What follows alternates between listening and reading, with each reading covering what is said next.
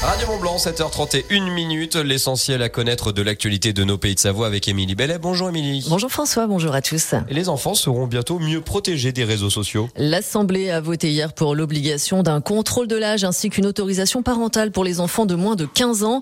En cas de manquement, le texte prévoit une amende allant jusqu'à 1% du chiffre d'affaires mondial de l'entreprise, soit par exemple jusqu'à 540 millions d'euros sur Instagram. Direction Lyon aujourd'hui pour François Brown, un déplacement sur le thème de la santé mentale et de la psychiatrie. L'occasion pour le ministre de la Santé de faire un bilan actualisé de la feuille de route gouvernementale publiée en 2018. Plus de 90 000 patients ont profité du dispositif Mon Parcours Psy lancé il y a moins d'un an. Le ministre de la Santé souhaite mettre l'accent sur les publics précaires. 500 psychologues et infirmiers seront prochainement recrutés pour intervenir dans les lieux d'hébergement et d'accueil. C'était annoncé, on en a parlé hier dans les journaux de la rédaction. Comme prévu, donc une opération coup de poing a été menée hier du côté de Cranfsal. Près de 80 chefs d'entreprise et commerçants ont voulu manifester leur ras-le-bol face à l'occupation régulière de leur terrain privé par des gens du voyage. Ils pointent notamment l'insalubrité et l'insécurité. Plusieurs carrefours stratégiques ont donc été bloqués route de Taninge, alors que 80 caravanes étaient toujours stationnées la veille sur la zone commerciale. Une quinzaine a levé le camp dans la nuit précédant le mouvement.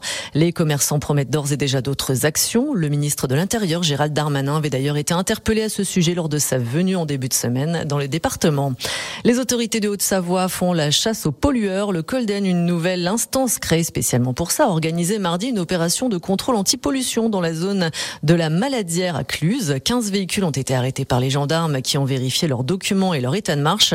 Une fraude à l'AdBlue a été détectée, tout comme des excès de vitesse et des surcharges de véhicules. Dans ce flash info Radio Mont Blanc à 7h03, 7h33 à présent, une découverte pour le moins assez insolite cette semaine lors de travaux à publier. Six squelettes datant du Moyen Âge ont été découverts à quartier de Rive par des ouvriers sur le chantier de la route départementale 1005. Des travaux débutés en octobre dernier en vue de la rénovation du quartier. En cours d'analyse dans un laboratoire, il daterait du Moyen Âge. Le site est désormais sous surveillance en cas de future découverte. Les travaux sont pour l'heure suspendus. Et on termine au chapitre biathlon. 11 jours après la fin des mondiaux d'Oberhof, la Coupe du Monde a repris hier avec un sprint masculin remporté par le Norvégien Johannes Bö, soit sa 15e victoire cet hiver. On y reviendra plus largement tout à l'heure dans le journal des sports de montagne. Merci beaucoup Émilie Bellet. On va se retrouver bien sûr à partir de 8h dans le grand journal Radio Mont Blanc. On parlera notamment des restos du cœur.